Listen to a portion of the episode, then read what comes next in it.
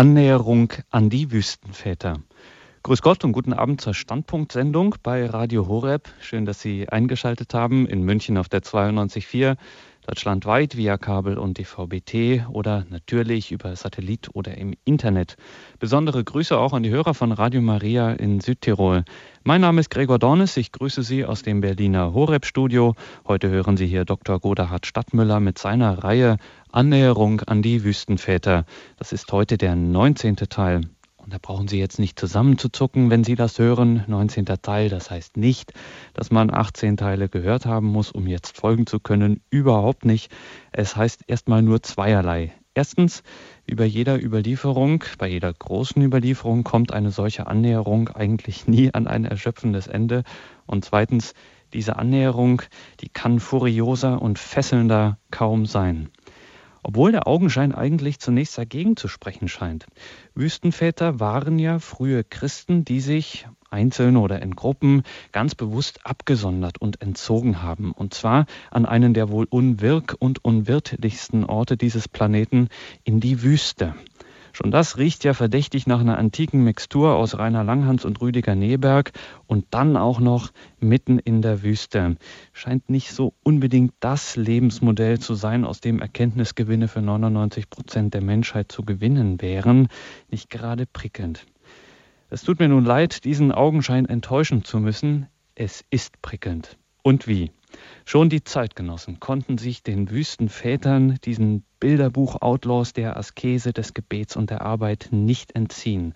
Stellenweise waren das regelrechte Stars.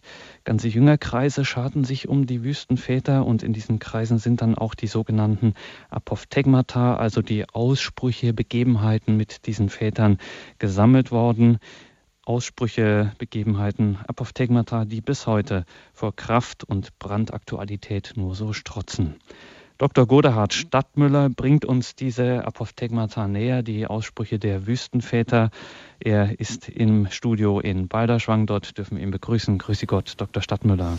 Ein herzliches Grüß Gott, Herr Dauners. Äh, Grüß Gott an die Hörerinnen und Hörer. Dr. Stadtmüller, Sie sind Neurologe, Psychiater, nach Jahren an der Universität und dann als Oberarzt in Freiburg und in Wolfsried haben Sie seit 1996 die Adula Klinik in Oberstdorf aufgebaut und dort waren Sie tätig bis Ende letzten Jahres als Chefarzt und ärztlicher Direktor. Dr. Stadtmüller, wir freuen uns auf Ihre Ausführungen und Ihnen zuhören zu dürfen.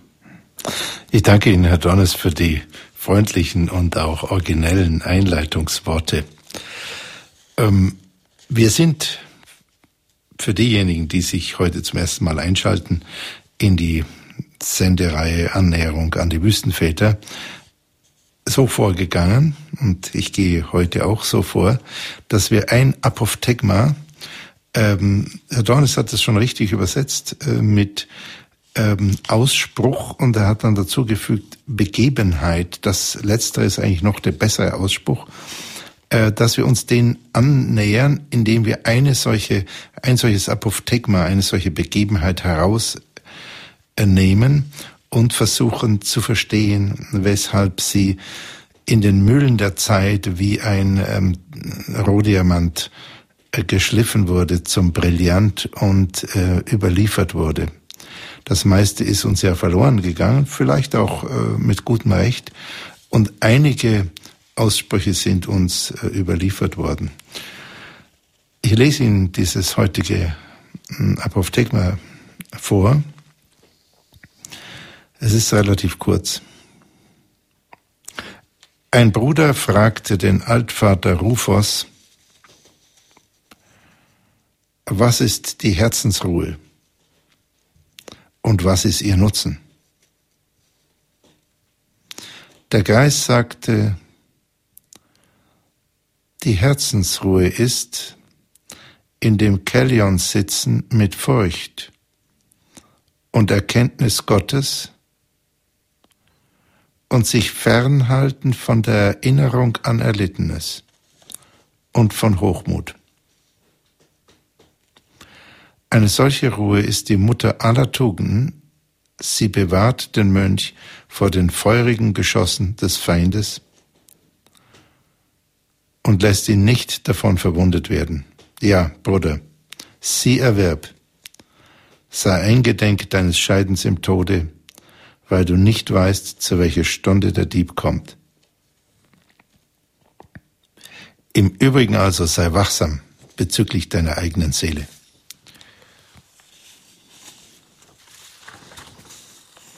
Soweit das Apophthegma. Die Frage ist ganz zentral, was ist Herzensruhe und was ist ihr Nutzen? Die Apophthegma sind selten reine Aussprüche, die Apophthegmata. Zumeist sind sie Antworten auf Fragen, wie in unserem Apophthegma heute. Fragen, die jemand ausdrücklich oder implizit gestellt hat. Sehr häufig explizit, wie in unserem Apophthegma häufig auch implizit, indem ein Altvater erkennt und beantwortet, was der andere oder die andere wirklich wissen will und wirklich braucht. Oft fühlen wir ja ein Ungenüge, eine Gärung, wie es im Prolog von Goethes Faust genannt wird. Wir spüren, dass nicht genügt, was wir haben, dass uns nicht erfüllt, was wir anstreben dass die Methode, die wir anwenden, die Art, wie wir unser Leben führen, uns nicht freier und besser macht. Aber oft wissen wir nicht wirklich, was wir genau brauchen. Wir wissen nicht genau, was uns erfüllen würde.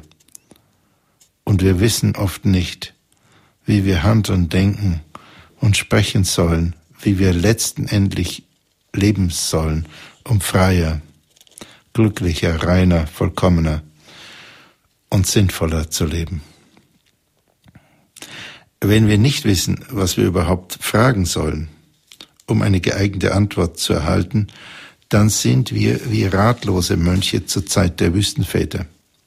Wir können uns dann glücklich schätzen, wenn ein Altvater, ein Seelenkenner erfasst, was wir in der Tiefe brauchen und uns eine Antwort auf die Frage gibt, die wir mit unserer ganzen Existenz stellen, obwohl unser Bewusstsein es vielleicht nicht genau weiß. Wenn das passiert, und das kann auch heute passieren, dann erschrecken wir oft, weil wir mit der Antwort spüren, welche Frage wir hätten stellen sollen. Und solcher Schrecken, solches Erstaunen ist nach Aristoteles der Beginn der Erkenntnis.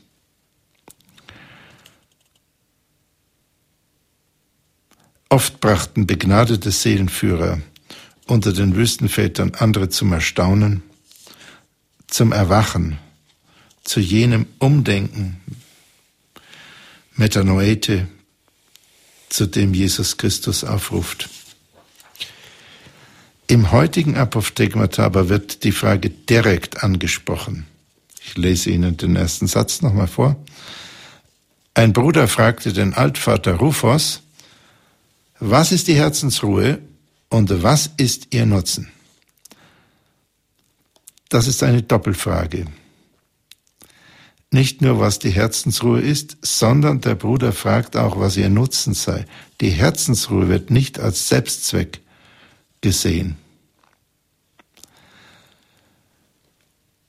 Und die Antwort des Altvaters ist, die Herzensruhe ist in dem Kellion sitzen, mit Furcht und Erkenntnis Gottes und sich fernhalten von der Erinnerung an Erlittenes und von Hochmut. Soweit die Antwort. Die Herzensruhe im griechischen Hesychia oder lateinisch Tranquillitas bezeichnet, ist ein zentraler Begriff im alten Mönchtum, besonders bei den Wüstenvätern und bei kontemplativen Orden bis heute.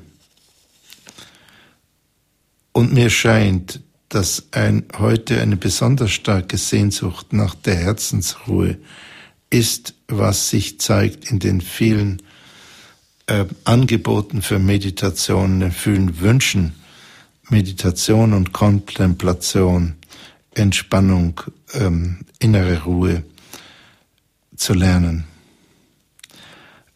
Der Altvater Rufus zeigt eine tief verankerte Innerlichkeit und seine erprobte Gabe der Unterscheidung in dieser, wie ich finde, wunderbaren Definition der Herzensruhe. Was sagt er im Einzelnen?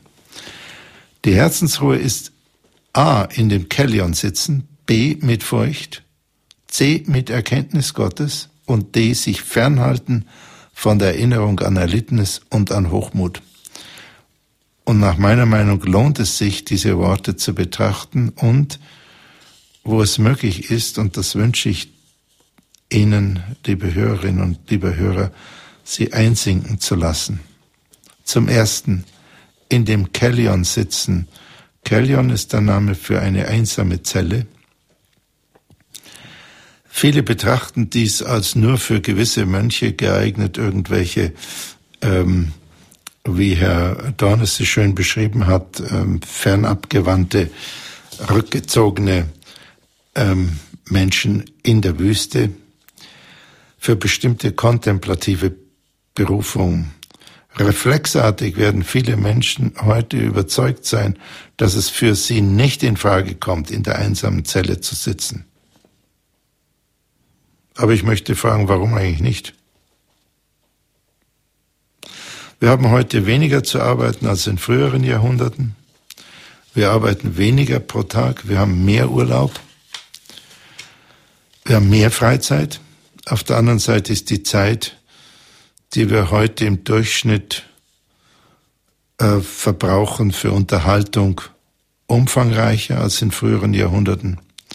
Allem voran die Zeit, die für Fernsehen verwandt wird, in Deutschland deutlich über drei Stunden pro Tag und pro Person. Man kann sich deshalb zu Recht, meine ich, die Frage stellen, warum man nicht eine Stunde pro Tag oder wenigstens eine halbe Stunde ruhig in einem Zimmer sitzen kann.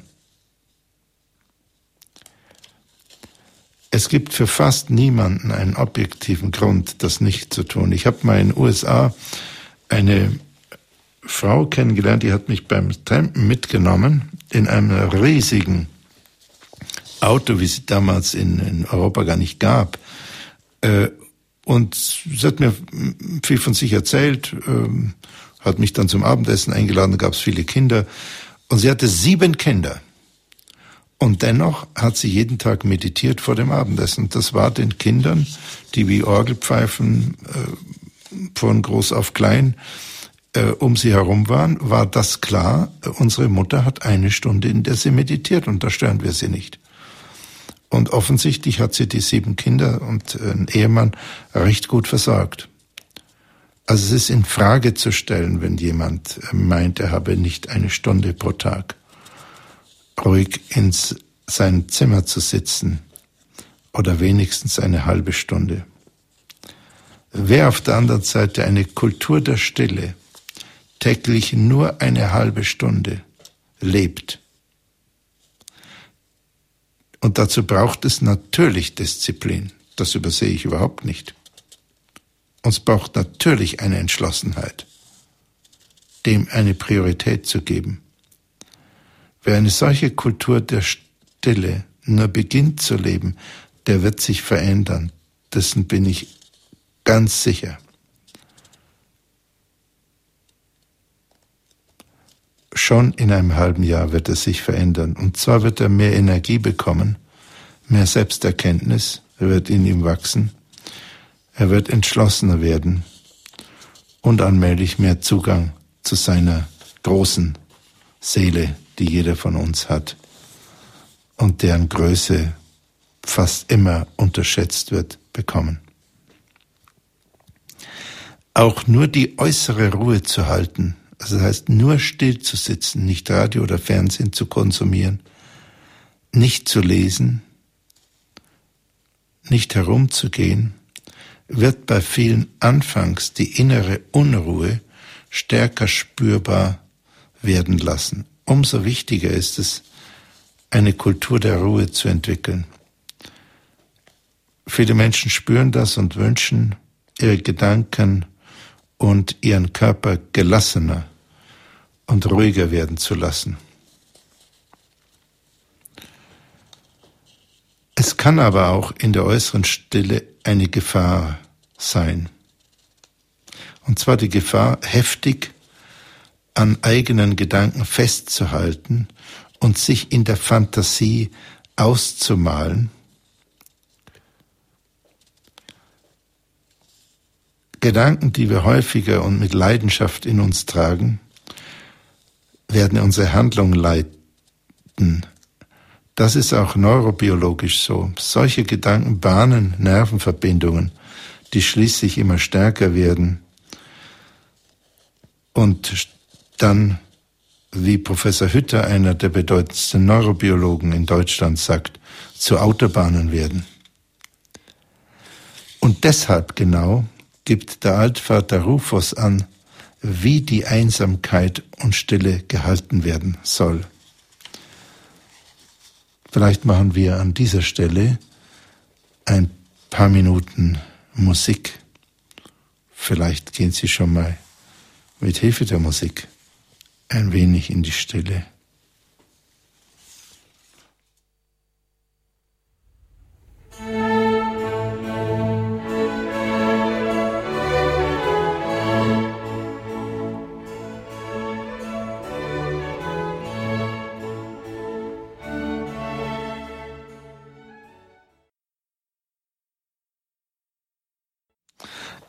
Liebe Hörerinnen, liebe Hörer, die Frage, die der Altvater Rufus beantwortet, wie sollen wir in äh, dem Zimmer allein sitzen? Wie macht es Sinn, um wirklich die Herzensruhe zu bekommen? Und er beantwortet es sehr konkret. Das erste ist mit Furcht und Erkenntnis Gottes. Was heißt das? Klarerweise können wir Gott nicht ganz erkennen, aber wir können ein Stück versuchen von ihm zu verstehen. Und wenn wir das allein im Bewusstsein halten, dann wird sich einstellen, dass wir eingedenk sind der Anwesenheit Gottes, der jederzeit sieht, der unsere Impulse, Gedanken, Nöte, Wünsche, unsere wunderbaren Seiten und unsere Sünden sieht, unsere verborgenen Bosheiten, alle unsere Möglichkeiten, unsere Irrwege, geraden Wege und Umwege.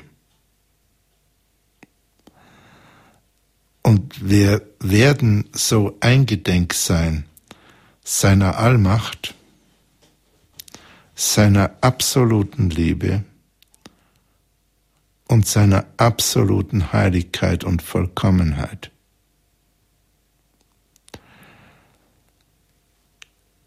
Eingedenk der absoluten Macht des unvorstellbaren Schöpfers und seiner vollkommenen Heiligkeit werden wir uns unseres Abstandes von Gott und unserer Kleinheit bewusst werden und das ist die Furcht, die von Altvater Rufus gemeint ist.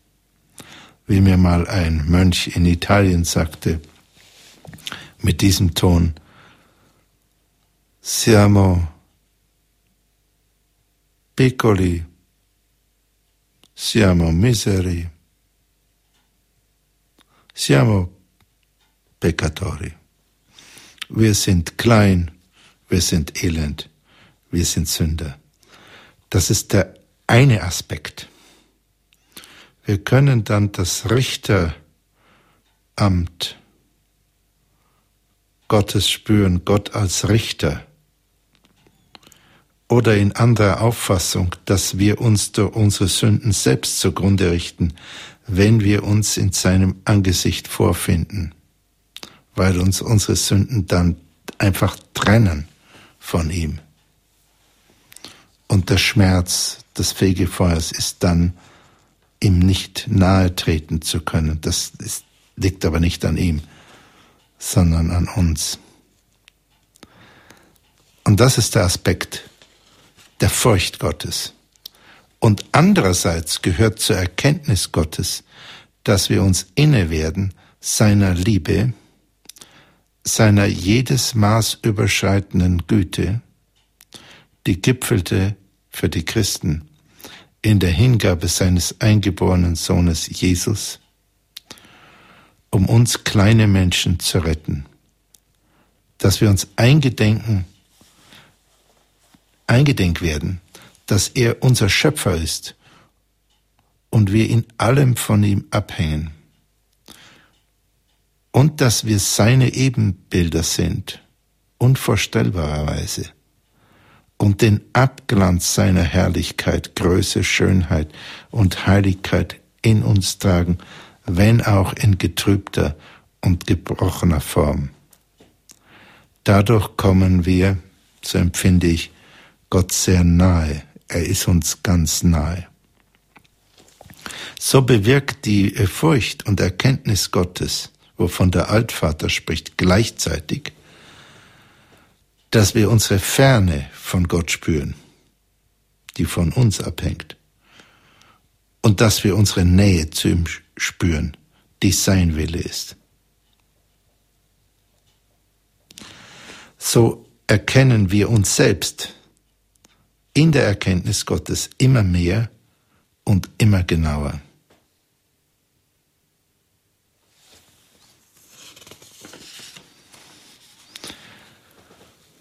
Und ein weiteres gibt uns der Altvater Rufus vor, wie wir in der Stille sitzen sollen. Sich fernhalten von der Erinnerung an Erlittenes und von Hochmut, das finde ich ganz erstaunlich. Hochmut ist vielleicht nicht so erstaunlich, aber sich fernhalten von der Erinnerung an Erlittenes. Häufig wälzen wir in unserer Fantasie in unseren Tagträumen. Das Erlittene, das, das Leid, das Unrecht, was uns tatsächlich oder angeblich angetan wurden, immer wieder um. Wir halten fest an dem Beleidigtsein, am Hader, am Groll und an der Rache. Sich fernhalten von der Erinnerung ist nicht sofort verzeihen oder vergeben das ist noch entfernt von Feindesliebe als eine Form außerordentlicher Vollkommenheit oder für die Feinde zu beten, wie es in der heutigen Lesung heißt.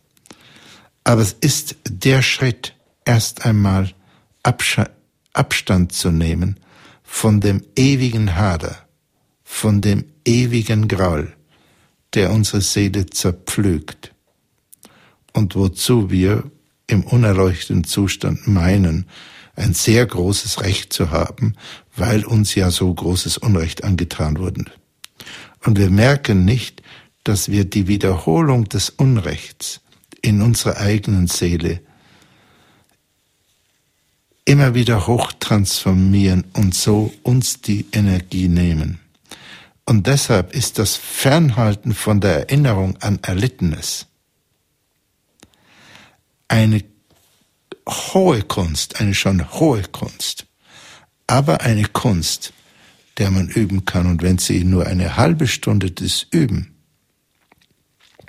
in nicht verbissener Form, in milder Form, dann werden Sie, das halte ich für absolut sicher, in spätestens einem halben Jahr sehr viel mehr an Gelassenheit und an Seelenruhe gewinnen. Und das nächste, was äh, unser Altvater uns äh, nahelegt, so wie er das dem damaligen Bruder nahegelegt hat, sich fernhalten von Hochmut. Hochmut heißt sich überheben, das Ich, die äußere Schale des Ichs aufblähen, das heißt das Bild, was wir von uns haben, aufblähen, riesig groß zu machen. Und beides, die Erinnerung an Erlittenes und der Hochmut, basiert auf Vergleichen. In der Erinnerung an Erlittenes vergleichen wir uns mit uns, als wir litten, und im Hochmut vergleichen wir uns mit anderen,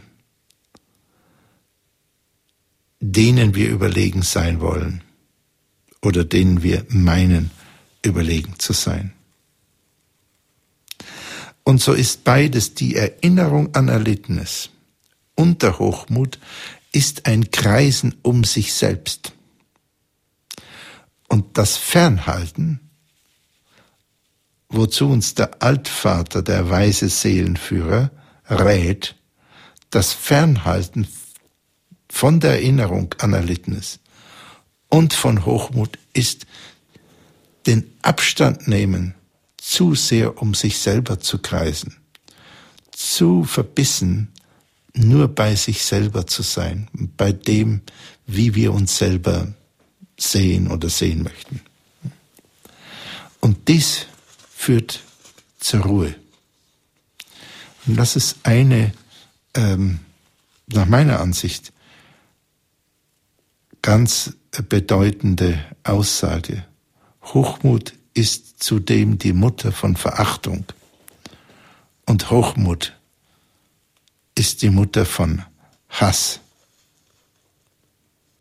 Wenn wir den Hochmut in uns schwächen, wenn wir erst einmal uns fernhalten von ihm, dann ist er noch keineswegs äh, ausgerottet. Aber dieser erste Schritt fernzuhalten ist, ihm den Boden zu entziehen, den Boden, aus dem Verachtung für andere und Hass wachsen. Dann beantwortet der Altvater Rufus den zweiten Teil äh, der ihm gestellten Doppelfrage, was ist der Nutzen der Herzensruhe? Und er sagt, eine solche Ruhe ist die Mutter aller Tugenden, sie bewahrt den Mönch vor den feurigen Geschossen des Feindes. Das heißt, die Herzensruhe gebiert, säugt und nährt und lässt wachsen alle Tugenden eines super starke Aussage, also Weisheit, Gerechtigkeit, Tapferkeit, Mäßigung beziehungsweise Demut und Glaube, Hoffnung und Liebe. Liebe als die Himmelsmacht, von der Dante sagt, die am Ende seines großen Gedichts genannt Divina Commedia, die Liebe, die im Kreis die Sonne führt und alle Sterne. Dante war der Überzeugung, dass Liebe sozusagen die zentrale Energie überhaupt im gesamten Universum ist, die auch die unbelebten Himmelskörper führt. Und es ist etwas nahe an der modernen Physik, dass Energie und Information die zentralen, äh, die zentralen Kräfte sind. Also wenn Sie Tugenden entwickeln wollen, das wünsche ich Ihnen und wünsche es mir natürlich, äh, dann sagt der Altvater Rufus, gut, dann suche die Herzensruhe. Und ich sage dir, wie du es tun musst. Und sie wird die Tugend in dir gebären und in ihrem Arm herannähern. Du kannst dich darauf verlassen. Und ferner sie bewahrt von den feurigen Geschossen des Feindes. Ich glaube, dass wir im Moment in einer Zeit leben, wo man nicht so schnell, so töricht sein kann, äh, zu meinen, dass äh, wir so aufgeklärt sein, dass wir keine Angst mehr vom Teufel haben müssen, etc. Gerade das letzte Jahrhundert und auch die ersten Jahre dieses Jahrtausends haben gezeigt, zu welcher flächendeckenden, extremen Grausamkeit und Barbarei der Mensch fähig ist. und auch die schweren Verfehlungen innerhalb der Kirche können uns eine heftige Aufforderung sein, die feurigen Geschosse des Feindes nicht leicht zu nehmen, sondern vielmehr die letzte Vaterunser Bitte ernst zu nehmen. Erlöse uns von dem Bösen. Das heißt, nicht wir können uns vom Bösen erlösen, sondern sind der Erlösung von dem Bösen bedürftig durch Gott. Aber wir können etwas dazu tun, um die Gnade herabzurufen und zum Umdenken zu finden. Wie wir das sinnvollerweise tun, hat der Altvater in knappster Form und in knappster Präzision gesagt. Ich habe Ihnen das versucht jetzt nochmal zu exemplifizieren. Und er schließt,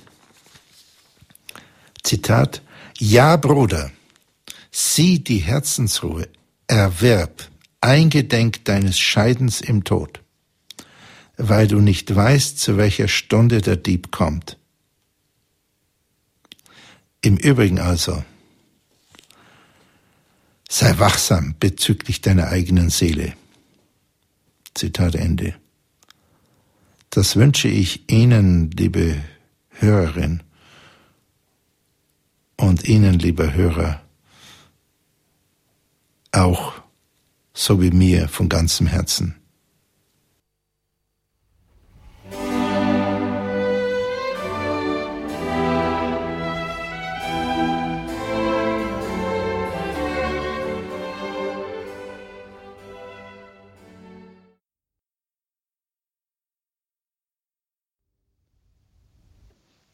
Standpunkt am Sonntagabend bei Radio Horeb. Heute mit Dr. Godehard Stadtmüller und seiner Reihe zu den Wüstenvätern. Annäherung an die Wüstenväter.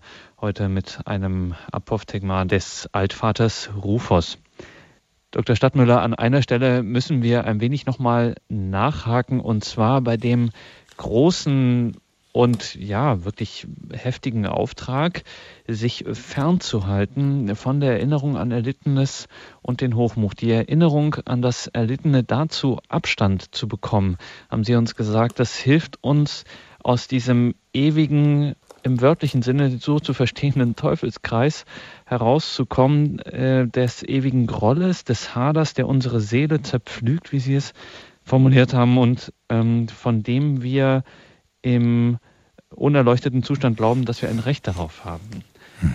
Ähm, wenn uns das in einem guten Sinne gelingt, diesen Abstand zu gewinnen, dann folgen wir ihnen sofort. Aber ähm, der Mann im Ohr flüstert einem jetzt zu, naja, das ist aber auch mit diesem Abstand gewinnen, ist das so eine Sache.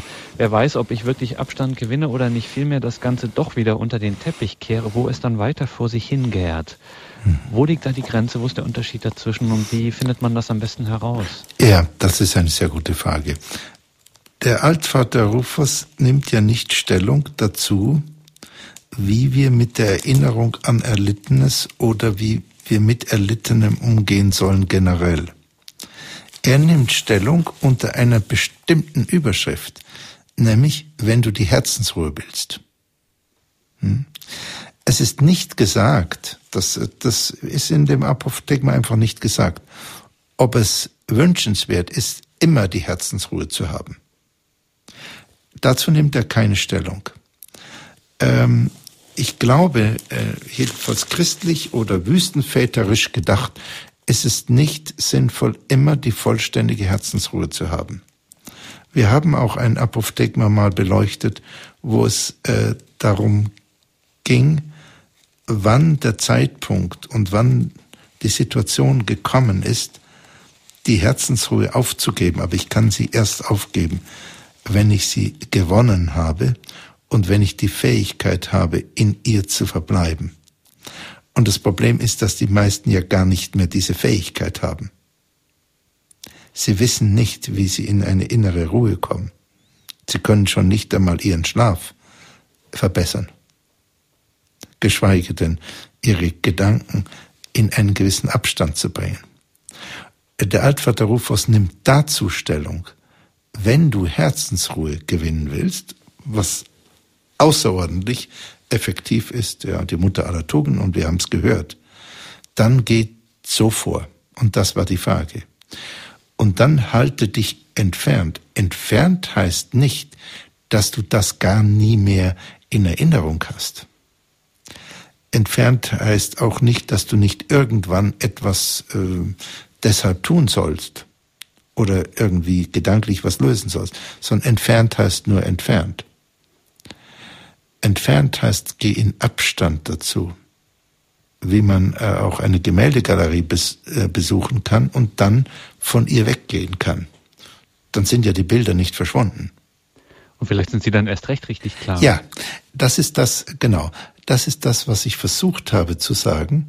Wenn er sagt, äh, in der Furcht und Erkenntnis Gottes, dann kommen wir dazu, von uns selber Abstand zu nehmen und zwar von diesem kleinen um sich selber kreisen und sich und uns in unserer Größe und in unserer Kleinheit, in unserem paradoxen Wesen, wie wir wirklich sind, zu erfassen und die Erkenntnis Gottes sich der Erkenntnis Gottes ein Stück weit anzunähern, führt dazu, dass die Selbsterkenntnis wahrer wird.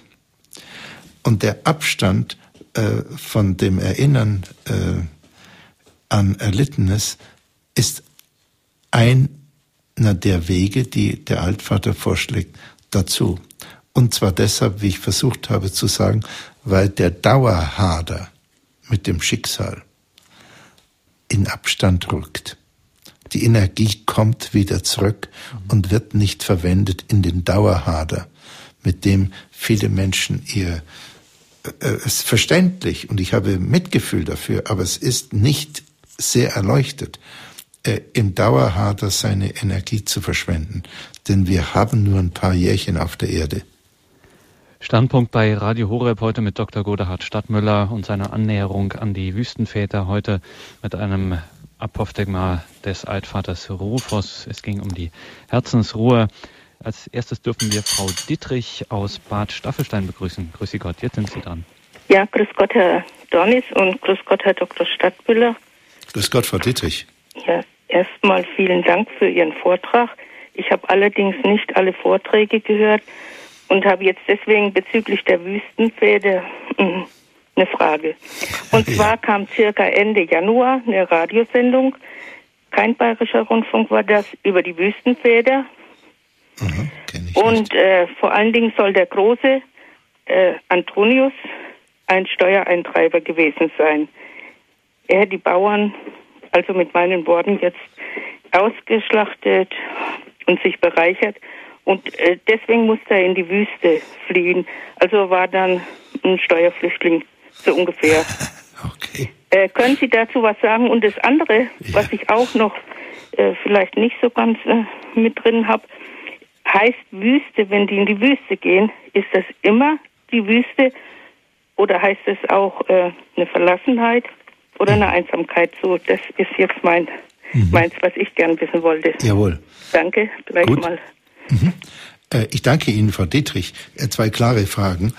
Also Antonius der Große um das Jahr 300 war ein äh, erstmal Einsiedler in der Wüste und dann haben sich mehr Leute um ihn geschart und er gilt als einer der Väter des Mönchtums zusammen mhm. mit Pachomius, mit äh, dem heiligen Benedikt. Ja. Er war sehr lange in Ruf großer Heiligkeit gestanden. Äh, die Geschichte mit, dass er ein Steuereintreiber gewesen sei und dann äh, äh steuerflüchtig geworden sei, das ist mir neu.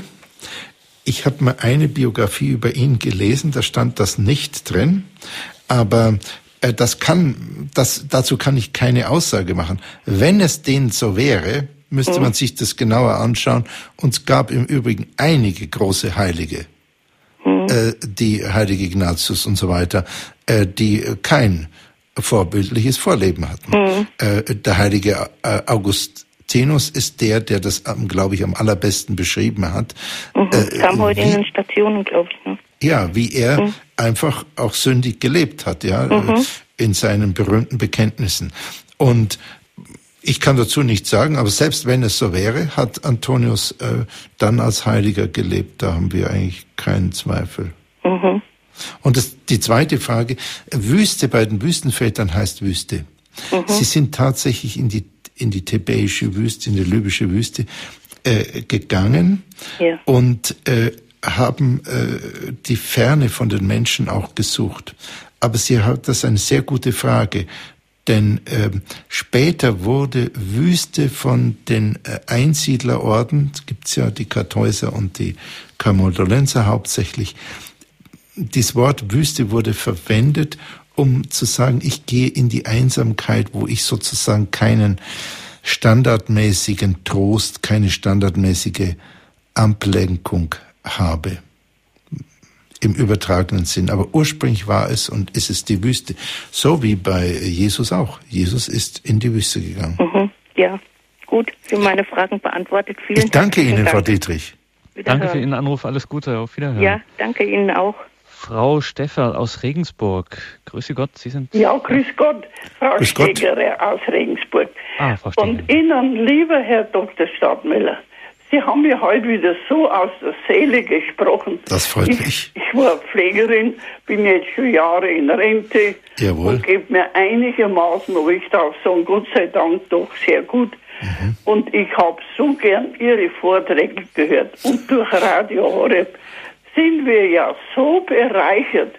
Also ich, wenn manchmal meine Kolleginnen anschaue, ich war jetzt 87 und die sind manchmal jünger wie ich, die sind oft so armselig. Sie wissen nicht, für was sind sie noch wert und so.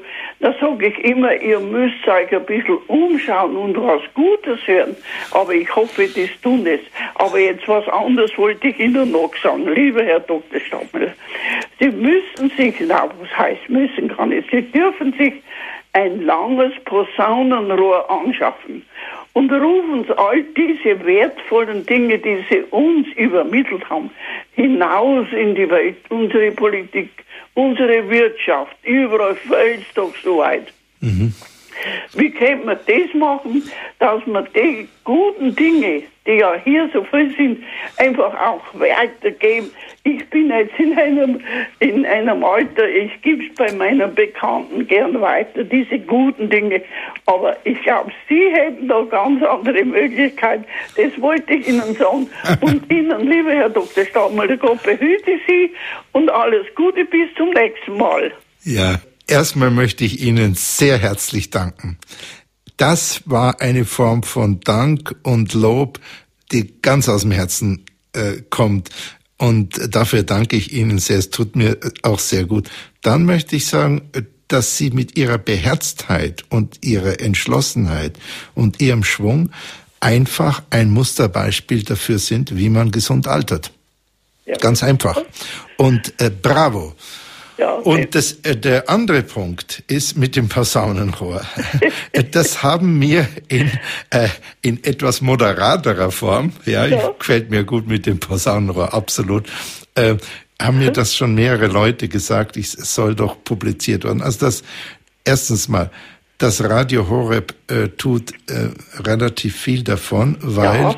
die Wüstenväter-Sendung die äh, einzige Sendung ist, die dauernd abgerufen werden kann. Alle Hörer können alle Sendungen bekommen, ja, während ja. normalerweise das Radio Sendungen nur ein Jahr aufhebt. Die haben also bei mir eine Ausnahme mhm. gemacht, mhm. beziehungsweise bei den Wüstenvätern. Dann hat mir ein Professor, äh, ein Jesuitenprofessor, ein ganz wunderbarer Mann, hat mir das dringend nahegelegt, das Aha. zu publizieren.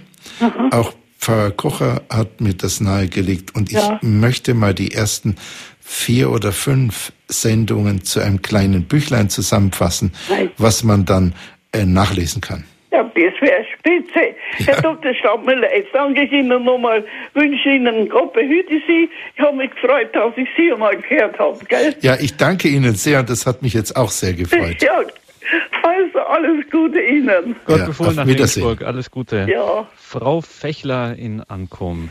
ja, grüß Gott und guten, guten Abend, Abend, Herr Donnes. Guten Abend, Herr Dr. Stadtmüller. Grüß Gott. Dieses mit der Herzensruhe, das ist ja jetzt gedacht für den Einzelnen eigentlich, ja, dass er sich da im Kämmerlein äh, zurückzieht und wirklich dann in die Stille kommt, damit er hören kann. Aber ich denke manchmal, jetzt ist ja, äh, ich hätte das so gewünscht, mal so ein Jahr also wenn man nicht sofort jetzt schon wieder zum Dialog aufruft, sondern wirklich mal jetzt, dass das Gläubige, dass das Volk zur Ruhe kommt, die Kirche zur Ruhe kommt, Herzensruhe für die ganze Kirche es ist auch nötig, der Dialog ist nötig, das wissen wir ja, aber es wird so dauernd davon schon geredet. Überall wird die äh, Dialog geführt mit dem Islam, mit allem. Und es kommt, es muss sein, aber was dabei rauskommt, ist eben doch noch ziemlich wenig. Und deswegen hätte ich mir gewünscht, ein Jahr mal der Ruhe, wirklich, dass es zur Herzensruhe kommt, mehr. Mhm ähm, als es bis jetzt da ist, dass die, mhm. dass wir auch mal alle uns ein bisschen erholen von dem Sturm, was äh, wir nicht so in dem Maße erwartet haben und dass dann eben wirklich auch zum Gebet natürlich äh, ist das die Basis und das, da werden die Klöster noch besonders aufgerufen, mhm. diesen Dialog durch Gebet zu unterstützen. Mhm. Aber das muss ja jeder Einzelne äh, mhm. tun und nicht nur Klöster oder beschauliche Orden so. Ich meine nur, dass eben das Volk, die ganze Kirche zu mehr Herzensruhe kommen sollte und damit jeder Einzelne das Gebet, das Gebet betont wird. Der Rosenkranz ist nicht überholt, der Kreuzweg auch nicht, die eucharistische Anbetung mehr wieder betont. Das hätte ich mir dann halt gewünscht. Auch diese Ruhezeiten, auch in der Familie, wie Sie sagten, von der Frau, dass man wirklich äh, sich Zeiten nimmt und das auch als wichtig äh, wirklich unterstrichen wird. Mhm. Ja, ich weiß Darf nicht, ich was dazu mich sagen? verstanden haben. Ja, das habe hab Sie gut verstanden. Ja. Ich äh, ja. freue mich auch, auch, über Ihre Leidenschaft und äh, die, oh. den ähm, Standpunkt, den Sie einnehmen. Ich bin indessen einer Meinung, wenn ich das so sagen darf, mit Altvater Rufus. Und ich habe ja das nicht so verstanden, äh, dass Altvater Rufus aufruft, dass wir nur noch in der Herzensruhe sind. Nein, aber nur. dass wir, Nein, dass wir, äh, darf ich es mal sagen, aber dass wir, und das ist nämlich eine Antwort auf Ihre Frage, aber dass wir es überhaupt können, in die Herzensruhe zu kommen und dass wir es ab und zu tun, ja, nämlich jeden Tag.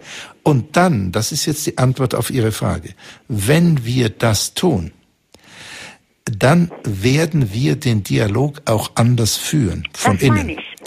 Äh, und wir werden anders zuhören ja. und wir werden anders sprechen. Wir werden anders denken und wir werden anders empfinden. Und zwar so, nach Altvater Rufus, äh, dass wir die Tugenden in uns wachsen lassen und stärken. Und das ist für jedwede Form von Auseinandersetzung mit der Welt oder auch mit uns selber oder mit äh, Dialog ist das sinnvoll. Deshalb würde ich sagen, dass der Weg zuerst nach innen geht. Und das ist auf dem Boden des Neuen Testaments. Äh, Jesus sagte, suche zuerst das Reich Gottes und alles andere wird euch dazu gekommen, geben werden. Und Johann Wolfgang von Goethe, wenn ich noch einen Grundzeugen erwähnen darf, sagte wörtliches Zitat. Der Goethe, der wörtliches Zitat, eine ganz kantige Formulierung. Äh, wenn wir nach innen das unsere getan haben werden, wird sich das nach außen von selbst ergeben.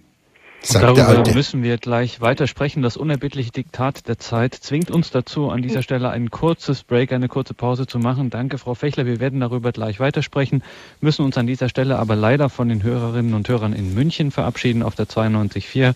Aber kein Problem, wenn Sie jetzt ins Kabel oder ins Internet gehen auf horeb.org. Dort können Sie diese Sendung auch weiterhören, beziehungsweise sich auch eine CD wie immer kostenlos bei unserem CD-Dienst bestellen und im Podcast- und Download-Angebot wird es morgen diese Sendung auch geben.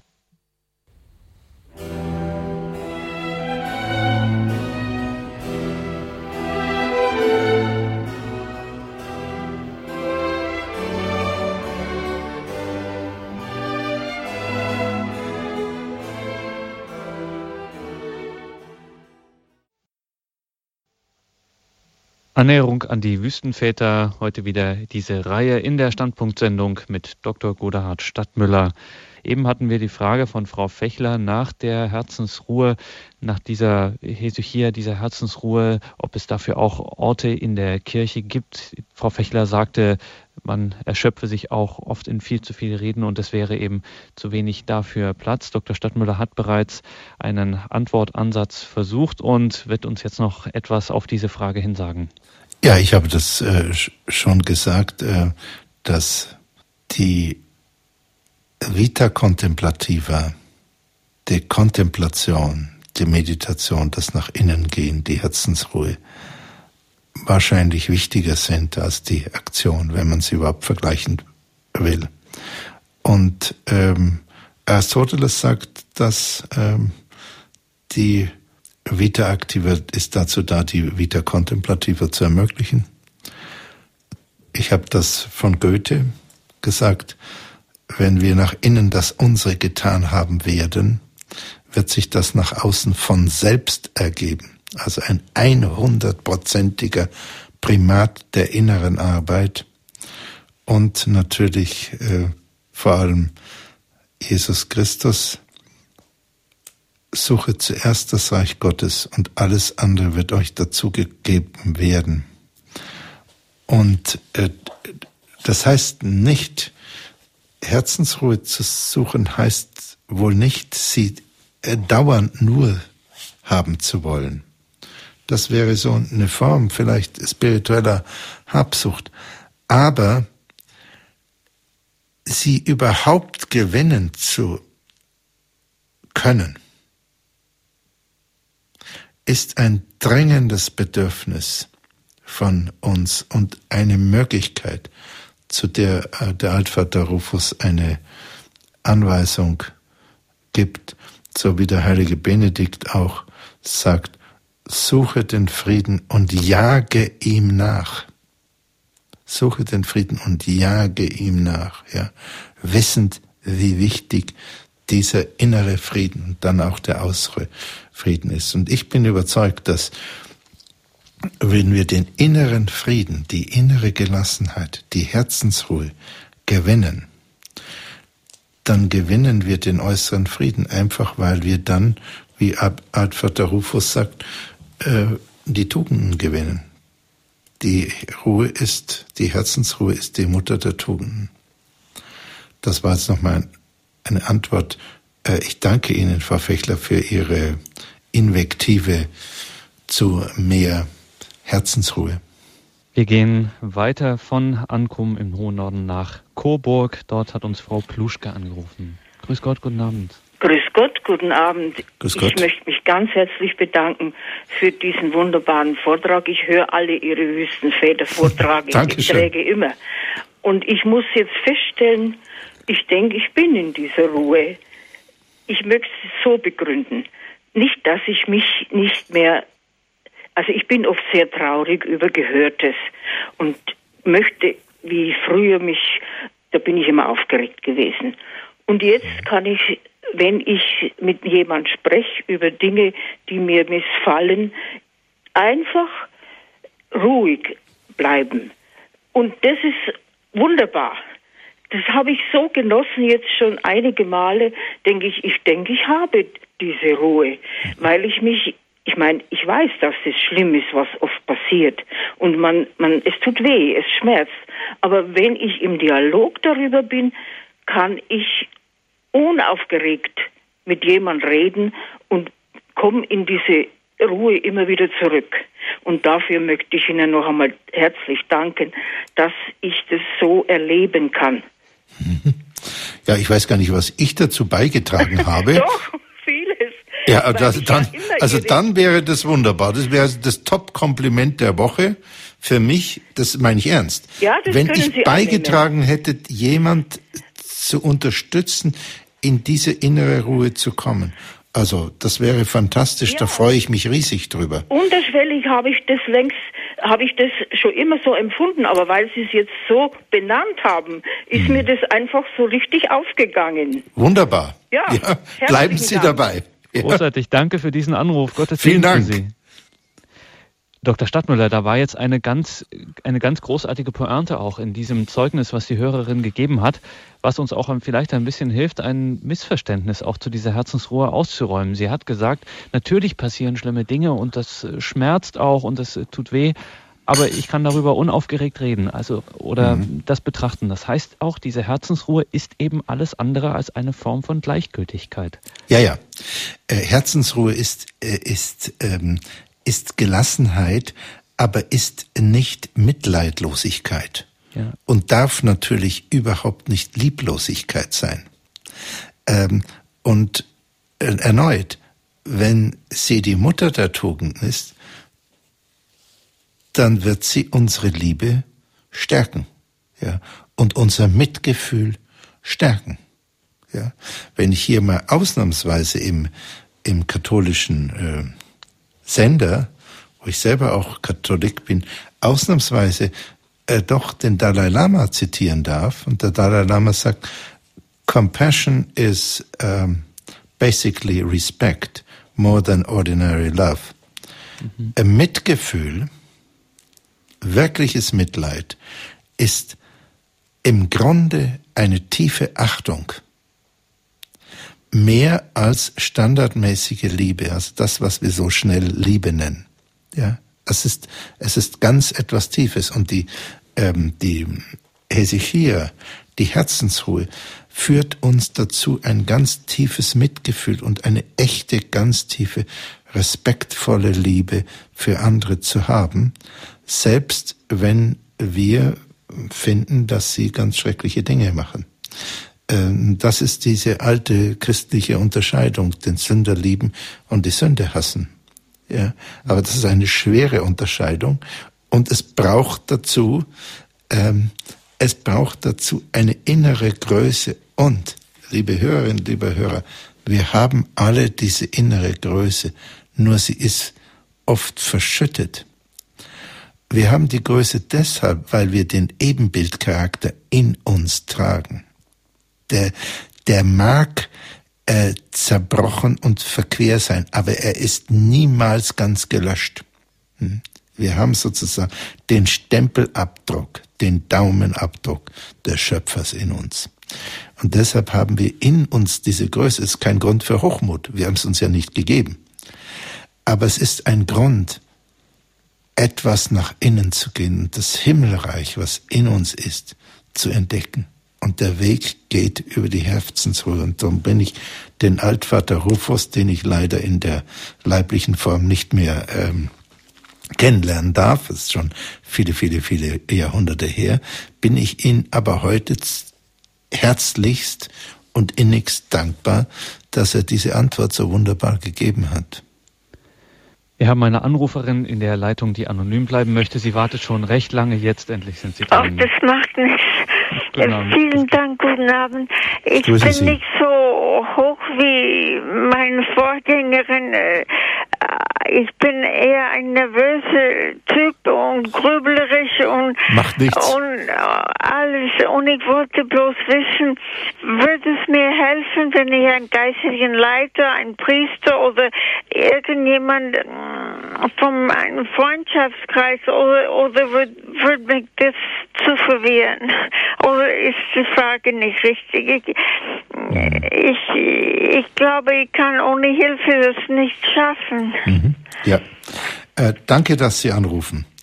Äh, ich danke Ihnen sehr und äh, das ist für mich klar, was Sie jetzt meinen, wenn Sie sagen, ich bin so nervös, so aufgeregt. Ich glaube, dass es möglich ist, allmählich ein Mehr und mehr an Ruhe immer wieder zu gewinnen. Auf Ihre Frage ist es gut, wenn ich einen Priester habe suchen Sie einen Priester, der Ihnen dabei helfen kann. Hm? Und suchen Sie einen Priester, der selber diese Ruhe abstrahlt. Sie werden das wissen, Sie werden das spüren. Ja? Und äh, dann kann er Ihnen vielleicht dabei helfen. Günstig wäre ein Kreis von Leuten, die auch meditieren oder die auch in der Anbetung gehen, die nicht unbedingt so viel reden müssen, sondern die äh, in Ruhe mal in ihrer Zelle auch sitzen können, um das ähm, Apophthegma hier nochmal aufzugreifen, mit Furcht und Erkenntnis Gottes und allmählich fähig werden, sich fernzuhalten von der Erinnerung an Erlittenes und von Hochmut. Und das wünsche ich Ihnen, dass es so einen Kreis oder einige, zwei oder drei, erstmal finden. Ja, weil ich glaube, ohne fremde Hilfe äh, kann ich das nicht so. Mhm. Ich werde das beherzigen. Vielen Dank. Ich danke Ihnen sehr. Alles Gute für Sie. Auf Wiederhören. Standpunkt bei Radio Horeb. Annäherung an die Wüstenväter mit Dr. Godehard Stadtmüller. Wir gehen weiter nach Hessen. Frau Domes hat uns angerufen. Grüße Gott. Grüß Gott. Grüß Gott. Ich möchte mich erst auch einmal bedanken und möchte nochmal aufgreifen den Hinweis aufs Museum. Das ist äh, für die praktische Durchführung ein sehr, sehr guter Tipp. Äh, kein Mensch käme auf die Idee, jeden Tag ins Museum gehen zu wollen. Und äh, insofern muss ich gar nicht hineingehen und kann also, was weiß ich, irgendwas anderes machen, spazieren gehen oder Gartenarbeit oder zum Beispiel, na jetzt, als, als Hilfe, dass man dann nicht hin, hineingehen muss. Also um irgendwelche alten Schinken anzugucken und sagen und so weiter. Ja. ja? Jawohl. Oder, ja, mhm. oder, und es ist ja praktisch, oder wie ein bisschen entrümpeln. Vielleicht ist das auch hilfreich. Für mich ist es jetzt die Idee, hm, dass ich jetzt anfange, Hoffnung zu schöpfen. Also so ein bisschen erstaunt, dass es einen Weg zur, zu dieser Herzensruhe gibt. Absolut. Ja, dass das möglich ist. Absolut. Dass es überhaupt möglich ist. Ja. Und dass es erreichbar ist. Das ist erreichbar. Ja? Also ich denke auch für jeden. Und das ist halt für mich was, ein ganz besonderes Geschenk, mhm. dass, dass ich sozusagen nicht jeden Tag in das Museum muss. Ja und dass nicht, ich, äh, dass ich zur Herzensruhe finden kann. Jawohl. Auch wenn sie mir jetzt nicht vom Himmel direkt äh, für ein Problem geschenkt wird, mhm. sondern dass ich, dass, dass es einen Weg dahin gibt. Vielen Dank. Ich lege auf. Ja. Ähm, ich bleibe trotzdem noch auf Sendung. Ich danke Ihnen äh, sehr. Es freut mich und das ist auch das, weshalb wir äh, vor vielen, vielen Jahren, weshalb ich dem Pfarrer Kocher mal das vorgeschlagen habe, äh, die Schätze, die in der Tradition der Kirche sind, diese gigantischen Schätze äh, an Spiritualität, dass wir die versuchen mit unseren kleinen Kräften zu heben. Also nochmal den, den Zeitgenossen auch nahezubringen, soweit wir das können. Und der Pfarrer Kocher sagt, ja, machen Sie es halt, ja, in seiner beherzten Art und hat mich äh, dann auf diese, äh, also auf diesem Weg da begleitet. Und äh, das ist tatsächlich so. Es ist unglaublich viel Optimismus und Nüchternheit gleichzeitig, sozusagen eine unsentimentaler Optimismus ist in den Wüstenvätern. Die Wüstenväter sind den geraden Weg gegangen.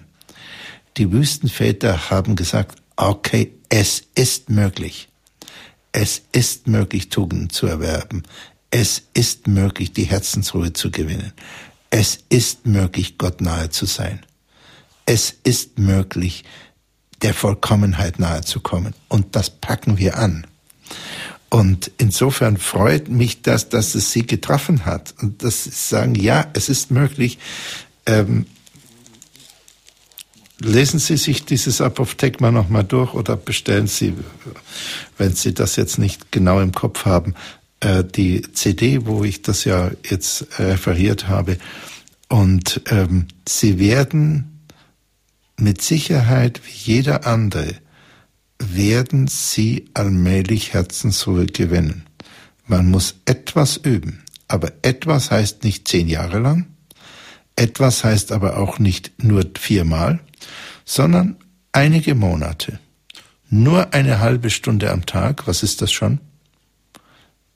Diese Ruhe und dann wird die innere seelische Kultur, die wird sich verändern. Ja, freue ich mich drüber. Danke Ihnen nochmals, alles Gute für Sie.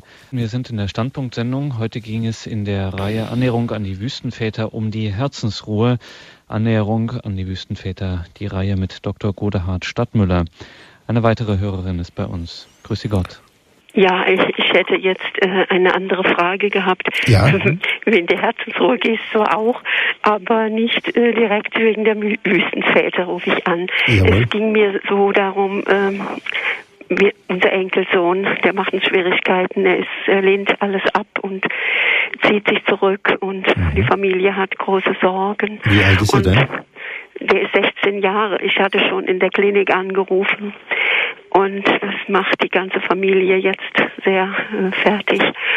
Mhm. Und ich brauchte. Was lehnt, er, was lehnt er denn ab? Er lehnt die Schule ab mhm. plötzlich und will nicht mehr dahin gehen. Und, ja. äh, was lehnt er denn noch ab? Angst hat er. Ja. ja. Was lehnt er denn noch ab, außer der Schule? Ja, wenn man das wüsste, das, da kann man noch nicht so gut durchsehen. Ja. In der Klinik sagt man, das sind ab, ab 18 erst die Leute, ne, die da aufgenommen werden. In der Klinik, werden. die ich früher geleitet habe? Ja. Ja, ja. Mhm. Ja, da wusste ich nicht. Ich hatte noch ihre äh, ja. Adresse gefunden auf der, mhm. im Internet. Mhm. mhm. Ja, äh, also äh, ihr Enkel müsste ja dann eine andere Klinik gibt oder ob Sie Rat wissen. Ja, natürlich. Darf ich mal was dazu sagen? Die, ähm, also erstmal musste ja ihr Enkel selber in eine Klinik wollen und die Frage ist, ob er eine Klinik braucht. Ja, ja das ist die äh, Frage. Es ist, mhm. äh, er braucht, glaube ich, jemand, dem er vertraut und von dem er das Gefühl hat, der versteht mich auch. Ja, hm? richtig, genau. Äh, also 16 klingt nach Pubertät, ja.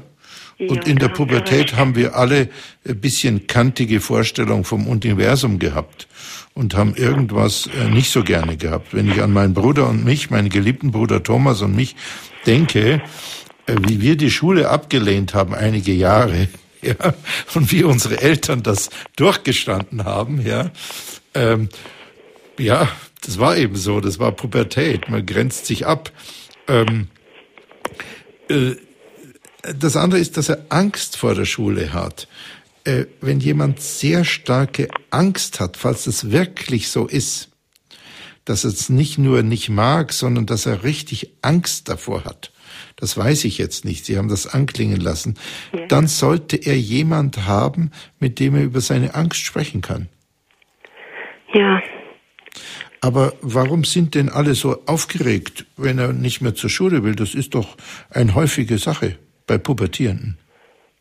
Ja, das hat schon vor Weihnachten begonnen und jetzt ja. haben wir geglaubt, durch diese Fahrt zu seiner Tante, dass er sich ändern würde, aber jetzt kommt er wieder zurück und ist immer noch das Gleiche.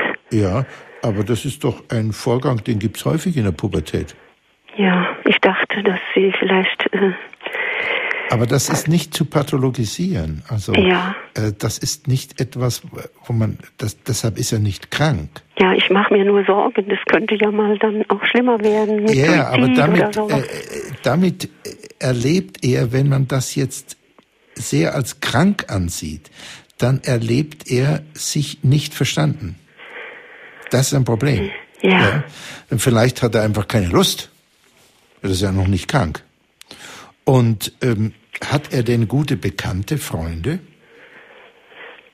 Ja, außer den Schülern nicht so. Ja, aber immerhin. Er ist Messdiener und alles Mögliche. So macht er. Er singt im Kirchenchor. Das, Na, das ist doch super. So ein gesunder junger Mann. Machen mhm. Sie sich nicht zu viel Gedanken. Das, das wird nochmal Ihr Lieblingsenkel. Ja. Ja. ja, ja. Also was ich toll finde, ist, dass Sie, dass Sie, äh, dass Sie ihn lieben ja. und dass sie sich Sorgen machen. Ja. Das verstehe ich. Und eine Großmutter, wenn sie einen Enkel liebt, dann macht sie sich Sorgen, wenn er die Schule nicht mehr haben will. Und die Eltern machen sich auch Sorgen.